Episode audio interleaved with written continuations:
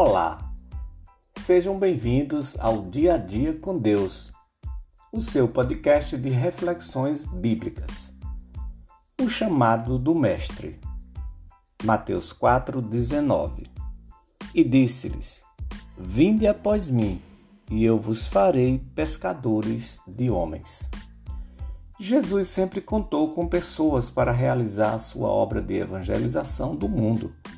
Ele chama inicialmente para a salvação, depois para o serviço.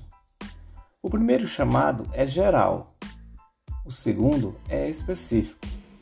Alguns foram chamados para apóstolos, ministério este que não mais existe. Todavia, outros igualmente foram chamados também para discípulo e para proclamação do Evangelho. Inicialmente, é um chamado pessoal.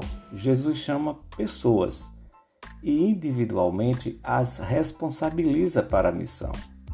Pessoas ocupadas são a especialidade do Senhor.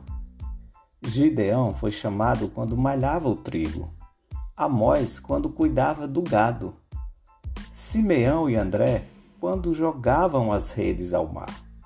O chamado do mestre é pessoal, responsável e simples. Jesus chama pessoas simples, pescadores humildes e letrados. Ele chama também pessoas de refinada cultura e das mais altas academias. Mas a sua especialidade é transformar pessoas simples e humildes em sábias e mestres da piedade. O Senhor resiste ao soberbo, mas dá graça aos humildes. O chamado de Jesus é precedido também de uma preparação. Vinde após mim, e eu vos farei pescadores de homens. Jesus quer moldar a nossa vida, o nosso caráter. Jesus chama para um relacionamento com Ele, para a comunhão, para a intimidade. Depois, ele nos coloca na missão. Primeiro, ele chama para aprender dele. Aprendei de mim. Depois, ele nos coloca para fazer a obra dele. O chamado do Mestre pressupõe uma exigência. Aqueles pescadores deixaram para trás as redes e seguiram a Jesus o que significa que, para seguirmos a Jesus, temos também que deixar para trás algumas coisas.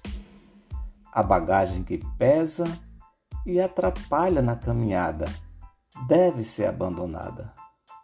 Deixemos, pois, para trás o nosso orgulho, nossas indiferenças, nossos melindres e assim estaremos prontos para atendermos o chamado do Mestre e sermos usados por Ele para o cumprimento da missão. Vinde após mim, e eu vos farei pescadores de homens. Devocional Dia a Dia com Deus. Até a próxima.